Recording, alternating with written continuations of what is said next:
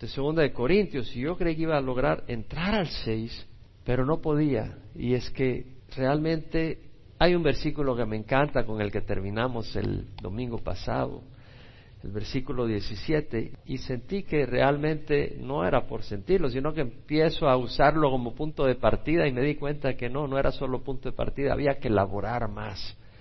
Hay tanto ahí que es tan preciosa la palabra del Señor y, y vemos como en el capítulo 4 y 5 de Segunda de Corintios, Pablo está hablando sobre el ministerio que tenemos. Dios, quien dijo que de las tinieblas resplandezca la luz, es el que ha iluminado en nuestros corazones el conocimiento de la gloria de Dios en la faz de Cristo. Y, habla de esas luchas, esas presiones que no nos aplastan, esas situaciones que nos dejan perplejos, pero no estamos desesperados a ese nivel, esas circunstancias donde somos perseguidos pero no abandonados por el Señor, donde podemos ser derribados pero no destruidos, y cómo este cuerpo se va decayendo y Pablo habla de que este cuerpo un día va a resucitar por Dios, esa es la esperanza. Y Pablo habla también de que Dios nos ha dado el Espíritu Santo como garantía de esa resurrección, de ese cuerpo glorioso. Y mientras estamos en este cuerpo, estamos ausentes de la presencia visible del Señor. Y Pablo dice, pero cuando estemos ausentes de este cuerpo, estaremos en la casa con el Señor, que es lo preferible. Pablo hablando de eso llega al versículo 17 donde dice, de modo que si alguno está en Cristo, nueva criatura es. Las cosas viejas pasaron he aquí son hechas nuevas. Y elaboramos ese versículo 17, pero, wow, no podemos dejarlo pasar ahí nomás, hay que elaborar más. De modo que si alguno está en Cristo, nueva criatura es. Si alguno está en Cristo, o estás o no estás, no, no hay término medio. O estás mojado o estás seco, o estás o no estás acá. O estás en Cristo o no estás en Cristo. Y vimos que el estar en Cristo es más que simplemente saber algo de Cristo, es confiar en Él, en su palabra. ¿Cómo la vas a confiar si no la lees, si no la oyes, si no la crees, si no meditas en ella? Confiar es obedecerla, porque sabes que ahí está la cosa, ahí está la clave. Es caminar en su voluntad, eso es estar en Cristo. Si nuestra experiencia con Cristo es simplemente el ir a la iglesia una o dos veces por semana, eso no es estar en Cristo. Lo mencionamos la vez pasada. Como punto de partida, arranco ahí mismo. Estar en Cristo es una intimidad con Cristo. Nosotros en Cristo y Cristo en nosotros. Eso es lo que quiere decir. La intimidad comienza al invitarlo a nuestras vidas como Señor. En Apocalipsis 3:20 el Señor dice, aquí yo estoy a la puerta y toco, si alguno escucha mi voz y abre la puerta, entraré y cenaré con él y él conmigo. Yo estoy a la puerta y toco, si alguno escucha mi voz y abre la puerta, yo entraré. Él quiere entrar a nuestras vidas. Eso es estar en Cristo, esa intimidad. La Biblia dice que el testimonio es este, que Dios nos ha dado vida eterna y esta vida está en su Hijo. El que tiene al Hijo, tiene la vida. El que no tiene al Hijo de Dios, no tiene la vida. Es esa intimidad. No saber de que Cristo nació hace dos mil años en Belén, más que eso. No ir a la iglesia y oír, es más que eso, es esa relación. Debemos invitar a Cristo en nuestras vidas sin excluirlo de nuestro mundo, eso es estar en Cristo. No puedes excluirlo de tu mundo. Algo externo como echarte agua por afuera, no, tiene que entrar a tu mundo. No podemos decirle al Señor, puedes entrar, pero no en mi trabajo. No, eso no puede ser así. O puedes entrar, pero no cuando me voy a ver televisión, porque me gusta ver tal show en la noche. O puedes entrar, pero cuando leo mi revista, que tú sabes cuál, no quiero que te metas ahí. Ahí no tienes bienvenida. O cuando estoy en el Internet, no quiero que entres ahí. Ahí no te doy lugar, Señor. O cuando estoy oyendo música, porque me gusta cierta música que no es compatible contigo, no te quiero ofender.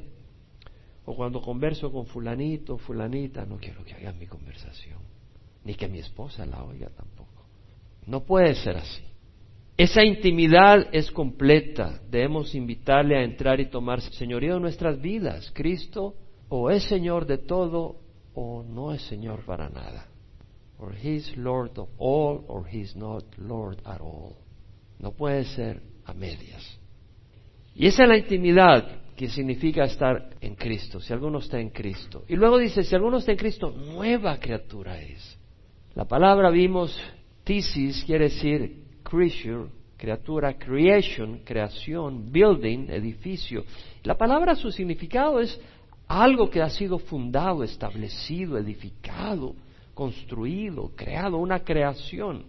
Muchos quisieran la oportunidad de empezar de nuevo. ¿Quién diría amén? Muchos quisieran empezar de cero. Oh, si volviera a empezar de cero. Si regresara el reloj a tal fecha, si pudiera regresar y empezar de cero. El problema es que cometeríamos de nuevo muchos errores graves. Fracasaríamos porque el problema somos nosotros. Ese es el problema. La naturaleza pecadora que llevamos, el engaño y el poder del pecado, del mundo y Satanás que tiene sobre nosotros. Dios nos ofrece algo mucho mejor que empezar de nuevo. De veras. Dios nos ofrece ser una criatura nueva, un nuevo nacimiento con una nueva naturaleza, con una naturaleza espiritual nacido de Dios, con deseos diferentes, también los deseos carnales, pero también ahora tenemos nuevos deseos implantados por Dios y un nuevo poder para poder escoger. Dios nos da algo mejor que empezar de nuevo. Dios nos deja empezar de nuevo con una nueva naturaleza, con un nuevo poder. Solo es por fe la entrada a eso. No es por obras ni por esfuerzo, es por fe. Es lo que se llama un nuevo nacimiento. Ustedes saben la historia. Había un hombre en los fariseos llamado Nicodemo, prominente entre los judíos. Este vino a Jesús de noche y le dijo, Rabí, sabemos que vienes de Dios como maestro porque nadie puede hacer las señas que tú haces si Dios no está con él. Y le respondió Jesús, en verdad, en verdad os digo que el que no nace de nuevo no puede ver el reino de Dios. Y Nicodemo le responde, ¿Cómo puede uno nacer siendo ya viejo? ¿Puede entrar por segunda vez en el vientre de su madre y nacer? Estaba actuando de una manera de burla, pienso yo, no de burla, pero como quien dice, con ironía. ¿Cómo va a creer que uno va a entrar de nuevo en el vientre de su madre? Esa pregunta muestra que Nicodemo, no sé, cuando oye que Jesús le dice, tienes que nacer de nuevo, ¿va a entrar uno por segunda vez en el vientre de su madre y nacer? lógicamente que no es lo que está diciendo el Señor. La pregunta está fuera de lugar. Tal vez le hubiera preguntado, ¿cómo nacer de nuevo? ¿A qué te refieres? Pero él con un poco de ironía, ¿cómo puede uno ya viejo entrar en de su madre y nacer? O tal vez queriendo mostrarle a Jesús lo absurdo de su observación y su comentario. Y el Señor le responde, en verdad, en verdad te digo que el que no nace de agua y de espíritu no puede entrar al reino de Dios. Porque lo que es nacido de carne, carne es, y lo que es nacido de espíritu, espíritu es. No os sorprendáis que os diga, pues es necesario nacer de. Lo que es nacido de carne, es decir, nacer de agua, de líquido amniótico de la madre, en la carne, es carne mientras no nazcas de nuevo. Lo que es nacido de espíritu, espíritu es. Hay que nacer de espíritu. Esa es una nueva naturaleza, esa no la puedes aparentar. Esa es una nueva naturaleza que experimentamos lo que hemos nacido de nuevo. Hay un cambio radical, hay algo nuevo, como la mujer que está embarazada y siente en su vientre una criatura nueva. Hay algo totalmente radical en tu vida. Si alguno está en Cristo, nueva criatura es. En Efesios leemos, por gracia sois salvos por medio de la fe. Esta no de vosotros es un don de Dios, no por obras, para que nadie se vanagloríe, porque somos hechura suya, creados en Cristo Jesús para hacer buenas obras, las cuales Dios preparó de antemano para que anduviéramos en ella. Somos hechura suya, poema en el griego, que quiere decir una obra de arte, elaborada por un artesano. Dios ha hecho algo nuevo, creados en Cristo Jesús. En Filipenses 2.13 leemos que Dios es quien obra en nosotros tanto el querer como el hacer para su beneplácito. Es Dios el que pone en nosotros nuevos deseos y nos da un poder para hacer lo que no pudiéramos hacer. En Romanos leemos, si vivís conforme a la carne habréis de morir, pero si por el Espíritu hacéis morir las obras de la carne viviréis, porque los tales, los que son guiados por el Espíritu de Dios, los tales son hijos de Dios. Es decir, si vivís conforme a la carne, habréis de morir, pero si por el Espíritu hacéis morir las obras de la carne, viviréis. Vemos que la persona que ha nacido de nuevo tiene el Espíritu Santo. No lo tiene el que no ha nacido de nuevo, aunque venga a la iglesia cinco días a la semana. Todos los que son guiados por el Espíritu de Dios, el que nace de nuevo tiene una guía, que es el Espíritu Santo. Luego dice, no habéis recibido un espíritu de esclavitud para que volváis otra vez al temor, sino un espíritu de adopción como hijos por el cual clamamos, Abba Padre. O sea, de que no tenemos un espíritu de esclavitud al temor. Muchas cosas hacemos por temor y muchas cosas no hacemos por miedo. Yo quisiera un día dedicarme a ese tema, porque me doy cuenta que en mi propia vida personal, aunque a veces me considero que tomo pasos de valentía, me doy cuenta que muchas cosas en mi vida son afectadas por el temor. El temor al que dirán, el temor a lo que ocurrirá, el temor a fracasar. ¿Sabes qué? En Cristo somos libres. Y lo único que nos debe de importar es qué le parece a mi papi, qué es lo que opina mi papi, qué es lo que desea mi papá. Eso es lo importante. Ese es el espíritu que nos ha dado el Señor. No hemos de seguir al espíritu del mundo. Haber recibido un espíritu de adopción como hijos. Somos hijos, no todos son hijos de Dios. Por el cual clamamos, Abba, Padre. Podemos decir, papá. El Espíritu da testimonio a nuestro Espíritu que somos hijos de Dios. O sea que el Espíritu nos habla. El Espíritu da testimonio a nuestro Espíritu, nos habla y nos dice somos hijos de Dios. Y si hijos, herederos, herederos con Cristo, herederos de Dios y coherederos con Cristo, si en verdad padecemos con Él para que seamos glorificados con Él. Entonces vemos que somos una nueva criatura. Si alguno está en Cristo, nueva criatura es. Las cosas viejas pasaron y aquí son hechas nuevas. Y luego dice Pablo, y todo esto procede de Dios, que nos reconcilió consigo mismo por medio de Cristo y nos dio el ministerio de la reconciliación. 2 Corintios 5, 18. A saber que Dios estaba en Cristo reconciliando al mundo consigo mismo, no tomando en cuenta a los hombres sus transgresiones y nos ha encomendado a nosotros la palabra de la reconciliación. Por tanto, somos embajadores de Cristo. Y como si Dios rogara por medio de nosotros en nombre de Cristo, rogamos reconciliados con Dios. Al que no conoció pecado, le hizo pecado por nosotros, para que fuéramos hechos justicia de Dios en él. Me llamaba la atención las canciones que habían escogido los hermanos. Son tan de acuerdo al mensaje de la justicia de Dios y lo que el Señor hizo en la cruz. De eso se trata el mensaje. Todo esto procede de Dios, esa nueva creación que hay en nuestras vidas ese cuerpo resucitado el que un día tendremos, ese Espíritu Santo que hemos recibido, ese trabajo que llevamos a cabo, ese mensaje que llevamos, todo eso procede de Dios, que nos reconcilió consigo mismo. Y la palabra catalazo en el griego significa intercambiar, como intercambiar monedas de valor equivalente. Entonces hay un intercambio. También quiere decir reconciliar, cesar el enojo. Hay un intercambio donde ese enojo, esa ira de Dios causada por nuestras faltas, son cambiadas por algo equivalente, un pago equivalente por la transgresión. Nos reconcilió consigo mismo por medio de Cristo. ¿Cómo? Muriendo en la cruz. Él hizo lo único que podía hacerse y el único que podía hacerlo para que entremos en paz con Dios. Morir en la cruz. Esa reconciliación es por medio de Cristo nos reconcilió consigo mismo por medio de Cristo y es viniendo a través de Cristo. Jesús dijo, yo soy el camino, la verdad y la vida, nadie viene al Padre sino por mí. Esa reconciliación es por medio de Cristo y a través de Cristo. Y dice, y nos dio el ministerio de la reconciliación. La palabra ministerio de aconía es un servicio, alguien que está como siervo que sigue órdenes. Entonces Dios nos ha dado una orden, un llamado, un ministerio de llamar a otros a reconciliarse con Dios. Pero date cuenta que dice, todo esto procede de Dios, quien nos reconcilió consigo mismo. Antes de darte el ministerio, tú te reconcilias con Dios. No podemos ir y buscar que otros se reconcilien con Dios si primero nosotros no nos hemos reconciliado con Dios. No tomando en cuenta a los hombres sus transgresiones. Dios estaba en Cristo reconciliando al mundo consigo mismo, no tomando en cuenta a los hombres sus transgresiones, y nos ha encomendado a nosotros la palabra de reconciliación. Nos dio el ministerio de la reconciliación y nos ha encomendado la palabra de la reconciliación. Ahora vemos acá que dice Dios estaba en Cristo reconciliando al mundo consigo mismo.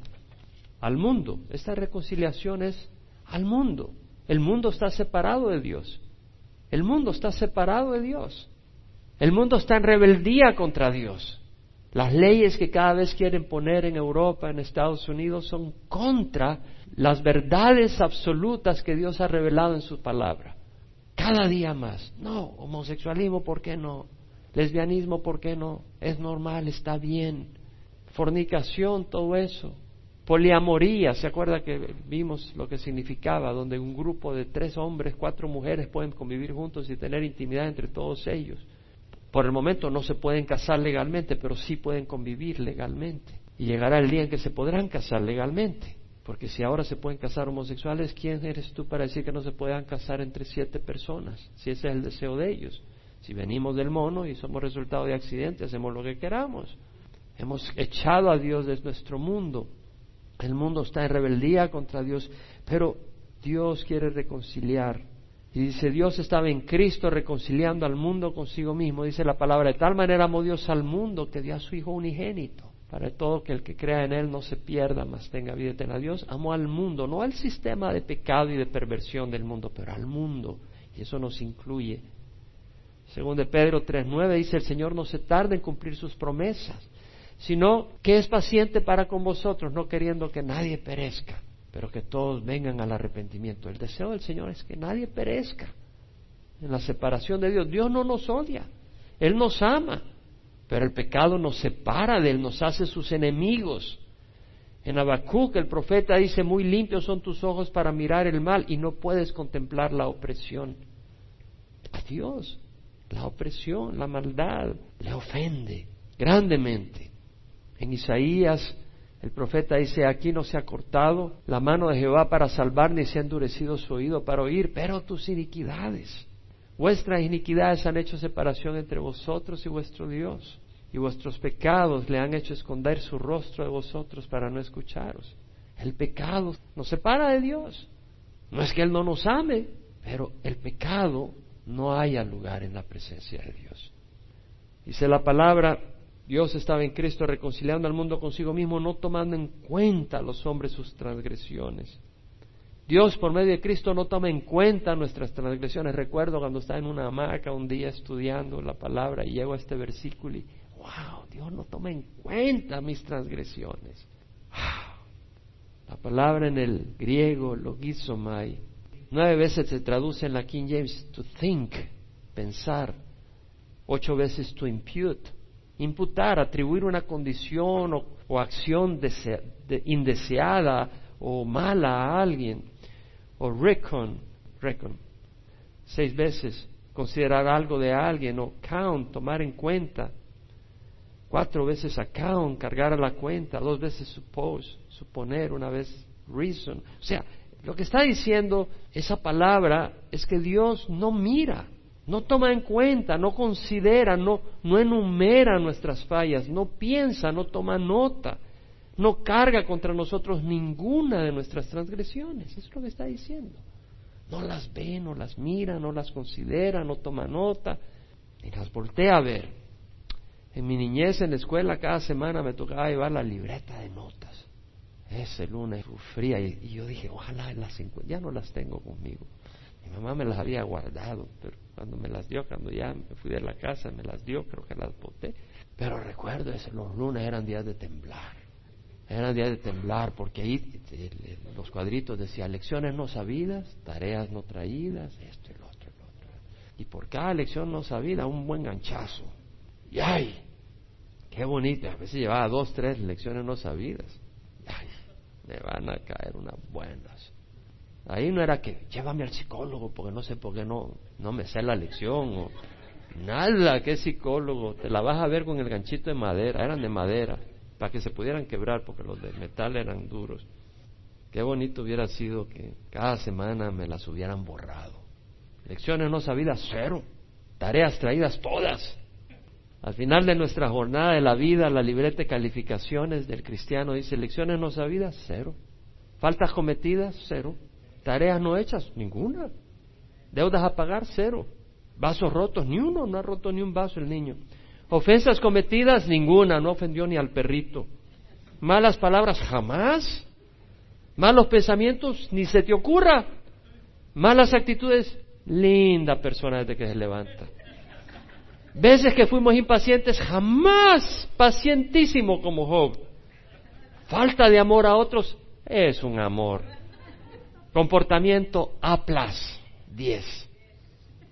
Eso es lo que el Señor ha comprado por nosotros. Eso es lo que ha comprado. No tomando en cuenta a los hombres sus transgresiones y nos ha encomendado a nosotros la palabra de la reconciliación. He has committed or entrusting to us. La palabra es, en el griego quiere decir poner, asignar. El Señor nos ha asignado, ha puesto sobre nosotros la responsabilidad de llevar esa palabra de reconciliación. La palabra de reconciliación, llevar a otros la invitación de parte de Dios de reconciliarse con Él por medio de Cristo. Nuestra responsabilidad es dar la palabra de invitación. La respuesta depende de los invitados, no depende de nosotros. Si a Jesús lo rechazaron, muchas veces van a rechazar nuestra invitación. La invitación es para todo el mundo, el sacrificio fue por los pecados de todo el mundo. Leía recientemente un comentarista que decía que el Señor no murió por los pecados de todo el mundo, solo por los de los que se salvaban. Estos teólogos a veces se hacen bola y dentro de la bola se sale de lo que el Señor dice. Porque la palabra del Señor dice acá claramente, hijitos míos, os escribo estas cosas para que no pequéis. Si alguno peca, abogado tenemos para con el Padre a Jesucristo el justo, el mismo en la propiciación por nuestros pecados, y no solo por los nuestros, sino también por los del mundo entero. Jesús murió por todos los pecados del mundo, por todos. Ahora eso no quiere decir que todo el mundo se salva, eso no quiere decir que los ateos se salvan, si mueren ateos se convierten, pues sí se pueden salvar. Pero el Señor le dijo a los judíos, si no creéis que yo soy, moriréis en vuestros pecados. Os dije que moriréis en vuestros pecados, quiere decir que sus pecados se le van a contar a ellos, van a testificar contra ellos. Os dije que moriréis en vuestros pecados, porque si no creéis que yo soy, moriréis. Yo soy, el gran yo soy, el Dios del Antiguo Testamento, que se reveló a Moisés. En Mateo 12:36 dice, yo os digo que toda palabra vana que hablen los hombres darán cuenta de ella en el día del juicio. O sea que si tú no vienes a reconciliarte con Dios en el día del juicio, cada palabrita que dijiste, tú crees que ante la presencia de Dios te vas a decir, oh Señor, yo nunca dije nada malo. O sea, todos los pecados se van a contar. O todos o ni uno. La diferencia la hace Cristo. Y la decisión la tomas tú. Por tanto, somos embajadores de Cristo, como si Dios rogara por medio de nosotros en nombre de Cristo, rogamos reconciliados con Dios. Embajadores. Un embajador, ¿qué es un embajador? Es un representante de otro gobierno. Por ejemplo, el embajador de México en Estados Unidos no es ciudadano de Estados Unidos, es ciudadano del gobierno de México, de la nación mexicana. Y el hecho que nosotros seamos embajadores de Cristo quiere decir que no somos miembros de este mundo, somos miembros del reino de Cristo. Jesús dijo, mi reino no es de este mundo. Y como embajadores, te digo que el embajador de México en Estados Unidos, ¿no crees tú que depende de las leyes de México? Está bajo el liderazgo del presidente de México. Y nosotros como embajadores estamos bajo la autoridad de nuestro rey, Jesucristo. Ahora el embajador de México en Estados Unidos tiene que obedecer las leyes de Estados Unidos, ¿cierto o no? acaban de agarrar a una diplomática de cierto país que no necesito mencionar y la sacaron. ¿Por qué? Porque estaba violando las leyes de Estados Unidos. Esas leyes no eran contra las leyes de su país. Ella simplemente decidió violar las leyes de ese país y la sacaron. Nosotros tenemos que obedecer las leyes de este mundo mientras no violen las leyes de nuestro rey, ¿cierto? No nos tomemos ventaja. Somos embajadores de Cristo, traemos un mensaje de nuestro Señor, de nuestro Rey de Cristo. Y ese mensaje es buscando que la gente se reconcilie con Dios. Somos embajadores de Cristo como si Dios rogara por medio de nosotros o rogamos reconciliados con Dios. Como si Dios rogara. La palabra rogar en el griego acá quiere decir suplicar, pedir intensamente, pedir repetidamente, entreat, beseech. Dios no está rogando como una persona miserable, culpable, rogando clemencia y perdón. No ese es el estilo. No ese es el espíritu de esa palabra acá. Es el espíritu de un padre amoroso buscando persuadir a los hombres intensamente y amorosamente a que hagan paz con Él, pues le duele vernos separados de Él, de su comunión, de su amor, de su vida abundante, que vamos destinados a la oscuridad por escoger la oscuridad, por rechazar, por creer la mentira del diablo. Satanás está bombardeando constantemente al mundo con pensamientos contra el creador del universo. Y nuestro corazón se define y se revela dependiendo a quién le vamos a creer. Las mentiras del diablo o la verdad del Dios que envió a su Hijo Jesucristo a morir en la cruz por nosotros.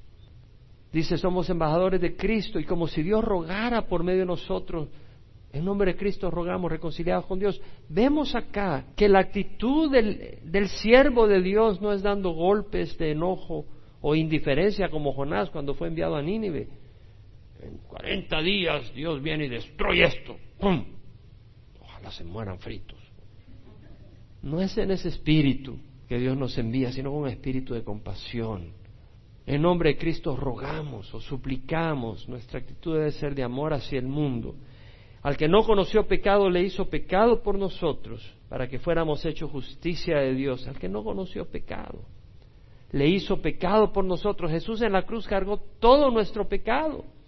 Primera de Pedro 2.24 dice, Él mismo llevó nuestros pecados en su cuerpo sobre la cruz, a fin de que muramos al pecado y vivamos a la justicia, porque por sus heridas hemos sido sanados. Él llevó nuestros pecados en su cuerpo sobre la cruz, para que fuéramos hechos justicia de Dios en Él, para que seamos hechos justicia de Dios. La palabra justicia en el griego se traduce 92 veces, siempre en la King James righteousness esa palabra en español quiere decir justicia en el sentido de rectitud, en el sentido de correctitud, en el sentido de perfección moral. A veces nosotros en el español, por lo menos en Centroamérica, justicia quiere decir darle lo que uno merece. Pero en el sentido bíblico del Nuevo Testamento, en esta particular palabra, dikaiosune, quiere decir rectitud realmente, la condición moral de una persona que es tal como debe ser ante Dios, aceptable a Dios, justa, recta, sin mancha alguna, sin impureza moral, con una integridad total en la manera de pensar, de sentir y de actuar. Nota que dice, para que fuéramos hechos justicia de Dios en Él, justicia de Dios. Los estándares del hombre son muy distintos que el estándar de Dios. Nosotros creemos que podemos bajar el estándar de Dios no soy tan malo, Dios me va a recibir, porque no soy tan mala gente. No he matado como aquel fulano, no he violado como aquella persona. Dios me va a recibir, cuidado. Tu estándar de justicia es muy bajo comparado con el de Dios. Hay una diferencia grandísima. Los hombres bajamos nuestro estándar, Dios no lo baja. Los hombres nos basamos en las apariencias. Dios ve el corazón. En Jeremías dice, más engañoso que todo es el corazón y sin remedio. ¿Quién lo comprenderá? Yo Jehová escudriño el corazón y pruebo los pensamientos para dar a cada uno según sus caminos, según el fruto de sus obras. El Señor mira el corazón. Primera de Samuel 16, 7 dice, Dios no ve como el hombre ve. El hombre mira la apariencia externa, pero Dios ve el corazón. ¿Y cómo es nuestro corazón? No es bueno. Bildad, uno de los amigos de Job, expresó la condición del hombre. Uno de los amigos, entre comillas, porque estos amigos, en vez de consolarlo, vinieron a aplastarlo en su justicia, autojusticia. Pero ellos mismos, este Bildad, queriendo confrontar a Job, porque Job decía, yo, ¿por qué estoy recibiendo todo esto? No soy más injusto que otros. De hecho, he actuado rectamente. Y Job era un hombre íntegro, pero no perfecto en el sentido moral absoluto. Tenía una integridad porque tenía una confianza en Dios y creía en Dios y esa fe lo movía a actuar rectamente. pero aún su rectitud no era perfecta. Y Bildad empieza a acusar a Job y le dice, ¿cómo puede un hombre ser justo con Dios? En otras palabras, ¿qué estás hablando tú de que eres justo? ¿Cómo puede ser limpio el que nace de mujer? Si aún la luna no tiene brillo y las estrellas no son puras a sus ojos, cuanto menos el hombre esa larva y el hijo del hombre ese gusano. Bildad se reconocía un gusano en cuanto a la justicia que Dios demanda. Job mismo en medio de la tribulación, ante las acusaciones de sus amigos, entre comillas, expresa la condición del hombre y dice, el hombre nació de mujer corto de días y lleno de turbaciones, como una flor brota y se marchita, y como una sombra huye y no permanece, sobre él ciertamente abres los ojos y lo traes a juicio contigo. ¿Quién hará algo limpio de lo inmundo? Nadie, dice Job. En otras palabras, dice Job, si estás hablando de justicia, ¿quién es justo ante Dios? Job contestándole a Bildad le dice, ¿cómo puede un hombre ser justo delante de Dios? Si alguno quisiera contender con él, no podría contestarle ni una vez entre mil. Sabio de corazón y robusto de fuerzas, ¿quién lo ha desafiado sin sufrir daño? Es decir, si tú quieres venir a la presencia de Dios a desafiar a Dios y decirle, tú no me puedes mandar al infierno, yo soy justo, vas a perder el caso. ¿Quién puede decir amén? Vas a perder el caso. Solo trae a tu esposa a la par y ya perdiste. O a tu esposo, o a tus hijos, o a tus padres. Vas a perder el caso. Hablaba con un pastor esta semana que me decía, mi mamá me decía, eres un diablito. Y terminó en la cárcel. Y dice que un día le dijo a su mamá, es cierto, era un diablito. Tenías toda la razón. Nacemos con una naturaleza pecadora desde que nacemos. Caprichosos, manipuladores. ¿Se dan cuenta que los bebés y los niños, cómo lo manipulan a uno? Desde pequeños. ¡Mío! No se lo quites. Algunos desde adultos. ¡Mío! No me lo quites. Isaías expresó la inhabilidad moral y la corrupción del hombre. Todos nosotros somos como el inmundo y como trapo de inmundicia todas nuestras obras justas. Todos nos marchitamos como una hoja y nuestras iniquidades como el viento nos arrastran. Pablo dijo en Romanos 7, yo sé que en mí, es decir, en mi carne no habita nada bueno, porque el querer está presente en mí, pero el hacer el bien no. Porque el bien que quiero hacer no hago y el mal que no quiero hacer, eso practico, miserable de mí. Pablo dice, si lo que no quiero hacer eso hago, ya no soy yo el que lo hace, sino el pecado que habita en mí, miserable de mí, ¿quién me librará de este cuerpo de muerte? Gracias a Dios por Jesucristo nuestro Señor. Dios vio nuestra condición inútil y desesperada y se compadeció haciendo por nosotros lo que nosotros no podíamos hacer por nosotros mismos. Su justicia es perfecta, no puede aceptar un estándar menor. Su amor es infinito, entonces proveyó el pago. Y su sabiduría y su poder son infinitos, entonces formuló la única fórmula, la única manera de elevarnos a la justicia que requiere y de esa manera no condenarnos la cruz de Cristo.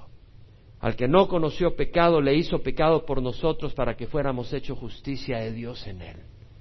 Y yo creo que es del Señor que veamos los primeros dos versículos del capítulo 6. Pablo dice, como colaboradores de Él, también os exhortamos a no recibir la gracia de Dios en vano. Pues Él dice, en el tiempo propicio te escuché y en el día de salvación te socorrí. He aquí ahora es el tiempo propicio, he aquí ahora es el día de salvación. Como colaboradores de Él, la palabra sunergeo quiere decir trabajar con, ayudar a, ser un coworker, una persona que trabaja, compañero de trabajo. Quiere decir de que estamos trabajando juntos con el Señor, estamos uniendo fuerzas con el Señor, invitando a la gente a venir a Cristo. Dios está trabajando, la obra no es exclusivamente nuestra, es de Dios. Nosotros cooperamos con Él. En Juan 16 leemos que Él dice, yo os digo la verdad, os conviene que yo me vaya, porque si no me voy no vendrá el consolador. Pero si me voy os le enviaré y cuando Él venga, el consolador convencerá al mundo de pecado, de justicia y de juicio, de pecado porque no creen en mí, de justicia porque voy al Padre y no me veréis más, y de juicio porque el príncipe de este mundo ha sido juzgado. Y cuando Él, el Espíritu de verdad, venga, Él os guiará toda la verdad. Entonces vemos que el Señor envía al Consolador para convencer al mundo de pecado. Él está trabajando. El Espíritu de Dios está trabajando ahora en nuestros corazones. Y está trabajando en los corazones del mundo. Ahora tú puedes encerrarte. Pero Él está trabajando, Él está buscando que entendamos esto. El Espíritu Santo, Dios, ha venido al mundo a trabajar en nuestros corazones para que le abramos el corazón. Y nos está tratando de persuadir amorosamente, pero con poder, persuadir que rindamos nuestras vidas, que quitemos las barras de hierro que hemos puesto a la puerta para no dejar entrar al Señor. Es decir, entra Señor, entra, guía mi vida. Soy una oveja que necesito tu dirección, tu consuelo, tu apoyo, tu protección. El Espíritu Santo está obrando en los corazones. En Marcos leemos que el Señor dice, advirtiéndole a los apóstoles y a los discípulos que iban a sufrir, os entregarán a los tribunales y seréis azotados en las sinagogas y compareceréis delante de los gobernadores y reyes por mi causa para testimonio a ellos. Y cuando os lleven y os entreguen, no os preocupéis de antemano por lo que vais a decir, sino que lo que os sea dado en aquella hora, eso hablad, porque no sois vosotros los que habláis, sino el Espíritu Santo. Vemos que nosotros lo único que tenemos que hacer es estar disponibles, porque Dios está trabajando. Nosotros somos colaboradores, no somos los obradores absolutos, exclusivos. Él es el que trabaja y nosotros somos colaboradores.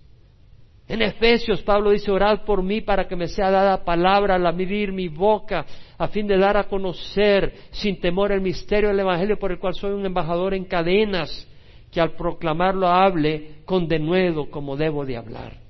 O sea, Pablo reconoce que no era solo él, era el Espíritu. Cada vez más yo entiendo que no se trata de que yo haga la obra de Dios, sino que yo muera y que Dios haga la obra en mí a través mía.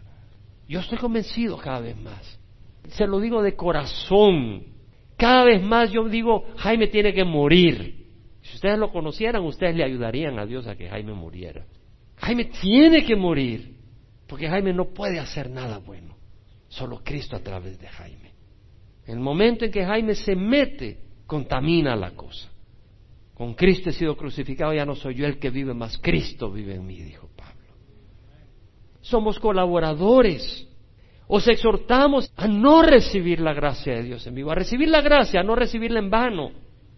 La palabra vano, que nos quiere decir vain, vano, en vano, vacío, cosas vanas. Significa literalmente una vasija vacía, un lugar vacío, una vasija sin contenido, esfuerzos o labores que resultan en vano no rinden fruto ni resultado. Increíble, la gracia de Dios, el sacrificio enorme de Jesús en la cruz, su agonía, su gran amor por ti, el precio infinito y valiosísimo que pagó, todos los beneficios temporales y eternos que están disponibles a nuestro favor. Todo eso puede resultar en vano, para nada, inservible, basura en tu vida por tu incredulidad y rebeldía. Es como si tuvieras una enfermedad grave y terrible y tu enemigo te tiene atrapado esperando a que mueras lentamente. Y viene un Padre generoso y se compadece de ti y envía a su Hijo único. Él es un Padre generoso, pero no tuyo. Pero te quiere adoptar. Y envía a su Hijo único a llevarte esa medicina, sabiendo que en el proceso los enemigos de tu vida lo van a matar a Él. Pero Él va a haber llegado y dádote la medicina. Y lo matan a su hijo único. Pero tú recibes la medicina y recibes vida. Pero en vez de recibir la medicina, tú desprecias la muerte de ese hijo único y el sacrificio del Padre que lo envió. ¿Cuál va a ser tu destino? Podrás decir, no me puedes enviar al infierno. Has mostrado que tienes un corazón cortado con las tijeras de Satanás. Hijo de la oscuridad. Es cosa seria el Evangelio. Es cosa seria es la verdad de Cristo, es la verdad de Dios, del amor de Dios. Si alguno está en Cristo, no si alguno sabe de Cristo, amén. Si alguno está en Cristo y todo lo que quiere hacerse es dejarlo entrar. En Lucas 14 hay una parábola tremenda de una gran cena, versículo 15. Habían invitado a Jesús a una cena, un fariseo de los principales, y estando en la cena, Alguien le dijo, bienaventurado todo el que coma pan en el reino de Dios, pero él le dijo, cierto hombre dio una gran cena e invitó a muchos. Y a la hora de la cena envió a su siervo a decir a los que habían sido invitados, venid porque ya está todo preparado.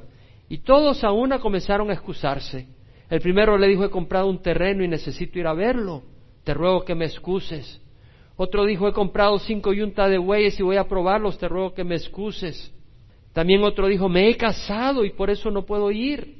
Cuando el siervo regresó informó todo esto a su señor y él enojado, el dueño de la casa, dijo a su siervo, sale enseguida por las calles y callejones de la ciudad y trae acá a los pobres, a los mancos, los ciegos y los cojos. Y el siervo dijo, Señor, se ha hecho lo que ordenaste y todavía hay lugar. El Señor dijo al siervo, sal a los caminos y por los cercados y obligados a entrar para que se llene mi casa. Pero os digo que ninguno de aquellos hombres que fueron invitados probarán mi cena. Un invitado dijo, He comprado un terreno y necesito verlo. Su posesión era más importante que la invitación. Mi terreno. Ah, tengo que ir a ver mi terreno. Y otro dijo, he comprado cinco yuntas de bueyes y voy a probarlos. La yunta de bueyes, mi instrumento de trabajo, mi profesión, mi medio de ingreso. Ah, eso es más importante que la invitación que me hace dueño de la casa. Otro dijo, me he casado, por eso no puedo ir mi novia, mi cónyuge, no es tan valioso tu invitación, Señor.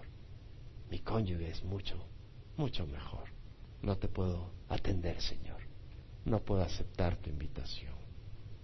Cada uno tenía una razón para no aceptar la invitación. Algo mejor que hacer que perder el tiempo cenando con el dueño que le invitó.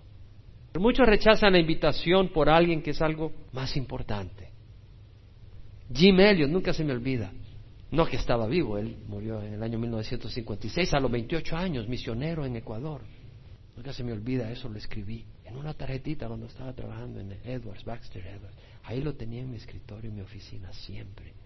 He is not full, he who gives up what he cannot keep to gain what he cannot lose. No es tonto aquel que da lo que no puede guardar, retener para siempre, para ganar lo que nunca puede perder. No es tonto aquel que deja posesiones, deja aquellas relaciones que te demandan fidelidad mayor que la de Dios.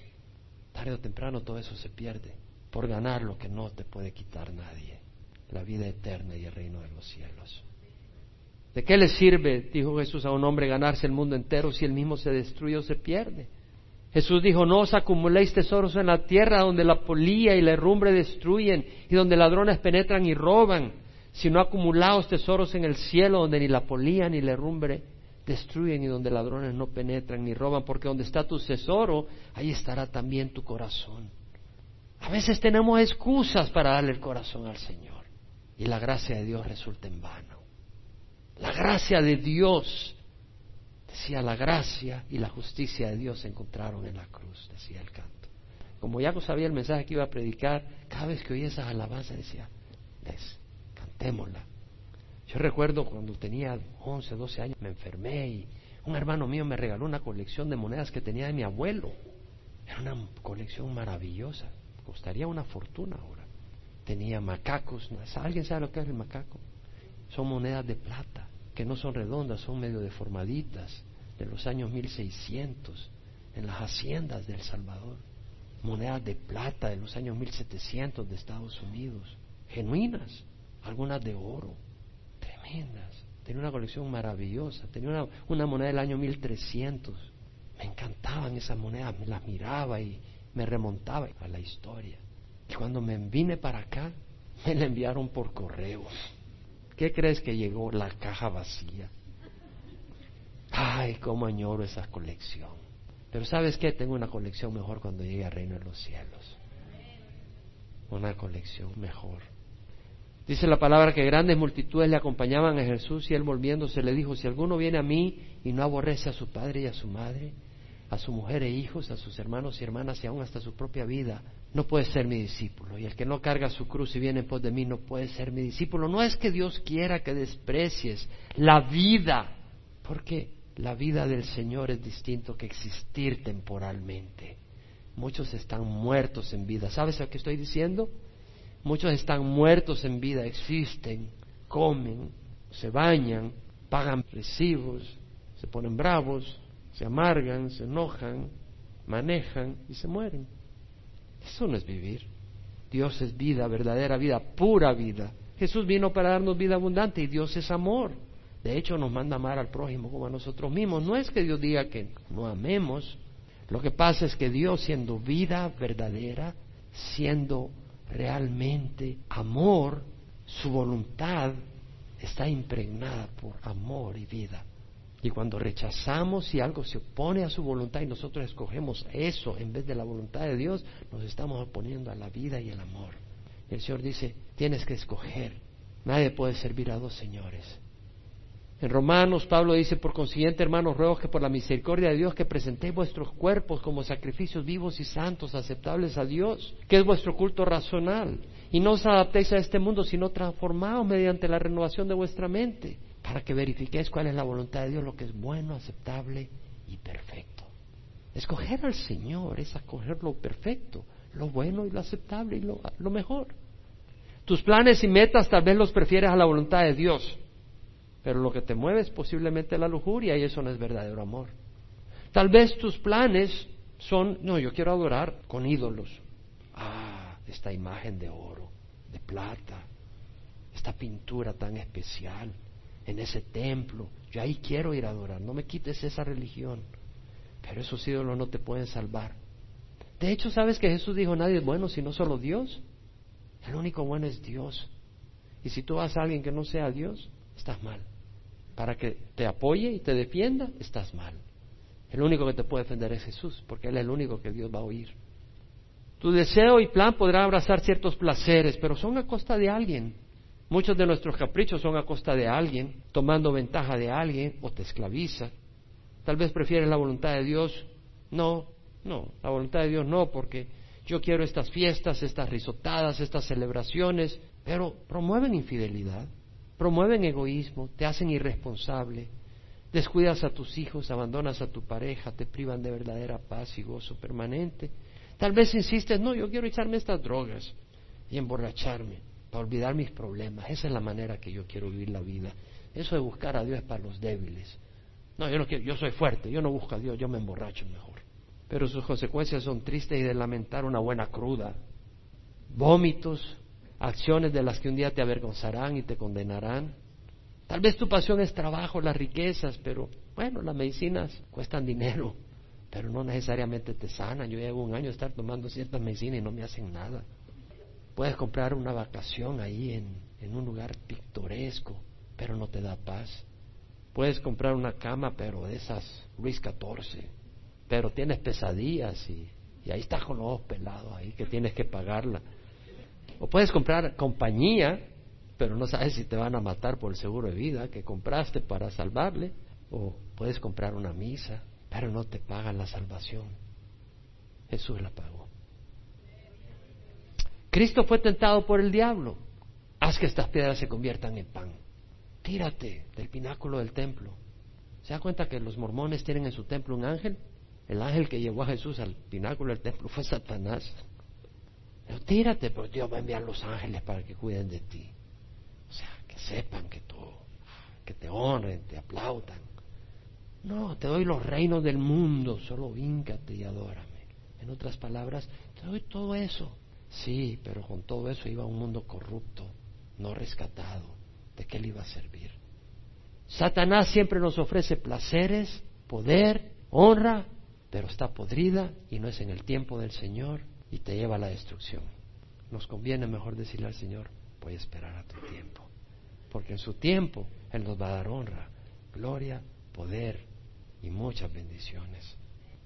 El que daba el maquete mandó invitar gente rechazada, despreciada, lastimada, desventajada, olvidada de la sociedad. Los pobres, los mancos, los ciegos, los cojos, en aquel tiempo no, los, no le ponían un parqueo especial para los disabled. Los tenían atrás, ninguna consideración. Ellos no podían aspirar, los pobres, los mancos, los ciegos, los cojos, no tenían medio de ingreso, dependían de limosna, no podían aspirar a grandes cosas, negocios, casas, empleos novias, novios, amistades famosas, prestigiosas, ellos se sintieron honrados cuando Dios los mandó a llamar. Muchos que tienen honra, oportunidades, profesión, prestigio, bienes, riquezas en este mundo, desprecian la imitación de Jesús. Cuando Jesús vino, Los fariseos, los religiosos con prestigio, los ricos le dieron la espalda. Los rechazados, los acabados, los pecadores, los borrachos, las prostitutas, fueron los que encontraron que el mundo no ofrecía nada y vinieron a Jesús. No permitas que la gracia de Dios sea en vano, dice la palabra del Señor. En el tiempo propicio te escuché y en el día de salvación te socorrí. He aquí ahora es el tiempo propicio. He aquí ahora es el día de salvación. Dos aspectos claves en todo este mensaje. Varios aspectos. Si alguno está en Cristo, nueva criatura es. ¿Quieres empezar de nuevo? Y esta invitación la hago a los que están en el salón familiar, a los que están acá, a los que nos ven por internet, o a los que nos verán en video después. ¿Quieres empezar de nuevo? Pero no solo empezar de nuevo, sino empezar de nuevo y tener una nueva naturaleza. En Cristo puedes hacerlo. ¿Quieres empezar de nuevo? Nueva criatura es en Cristo. Cristo es el instrumento que Dios usó para reconciliarnos, hacer paz con Dios. Si tú no estás en Cristo, si alguno está en Cristo, nueva criatura es, tal vez tú no estás en Cristo. Porque tú reconoces que no eres una nueva criatura. Jesús dice, si alguno dice que me conoce pero camina en la oscuridad, miente. Y la verdad no está en él o en ella. Si tú caminas en pecado, si tú estás muerto, muerta, si tú sabes en tu corazón que estás muerto, ¿por qué no hoy abres la puerta a Jesús? Él dice, yo estoy a la puerta y toco, si alguno escucha mi voz y abre la puerta, entraré y cenaré con él y él conmigo. Así de sencillo. Por fe hay que ser como niños, dice la palabra, para entrar en los cielos. Con fe, sin excusas. Y recuerda, el Señor nos ha llamado a ser embajadores, a llevar este mensaje que hoy has escuchado a otros. Invita a otros a que se reconcilien con el Señor. Invita a otros a que busquen del Señor. No dejes que este mundo sea tu pasión. Deja que Cristo sea tu pasión y su evangelio tu ocupación. Buscar que otros conozcan. Un día habrá un banquete, dice el Señor. En Apocalipsis leemos, aleluya, porque el Señor nuestro Dios Todopoderoso reina. Regocijémonos y alegrémonos y démosle a Él la gloria, porque las bodas del Cordero han llegado. Y su esposa se ha preparado y a ella le fue concedido vestirse de lino fino, resplandeciente y limpio, porque las acciones justas de los santos son el lino fino. Hay un día donde podremos ir y participar en las bodas del Cordero en un banquete preparado por nuestro Padre. Qué lindo, qué lindo. Si tú nunca has recibido de corazón al Señor, tal vez es un proceso por etapas, has venido a la iglesia, has sentido convicción, pero realmente no has entregado tu corazón con determinación al Señor. Hoy es un momento en que lo puedes hacer. Hoy puedes decirle al Señor, hoy te entrego mi corazón. Ahí donde estás, ora conmigo. Si te has alejado y dices, yo ya ni sé, tal vez hice una decisión hace tiempo, pero no sé, haz la decisión hoy. Ora conmigo. ¿Sí? Vamos a orar. ¿A dónde estás? Padre Santo, te ruego perdón por mis pecados. Yo no quiero que tu gracia sea en vano inútil para mí. Que tu sangre derramada en la cruz que cayó en la tierra no sea vana en mí, que limpie mi corazón, Señor. Hoy te recibo como mi Señor y mi Salvador, como mi buen pastor. Lléname y guíame y dirige mis pasos. Perdona mis pecados, Señor. Gracias por reconciliarme con Dios. Hoy te recibo, Señor, como mi Señor y mi Salvador y Padre, a ti como Padre eterno mío. Te doy gracias. En nombre de Jesús. Amén. Padre, te doy gracias por los que han orado, están orando u orarán esta petición y esta entrega a ti, Señor.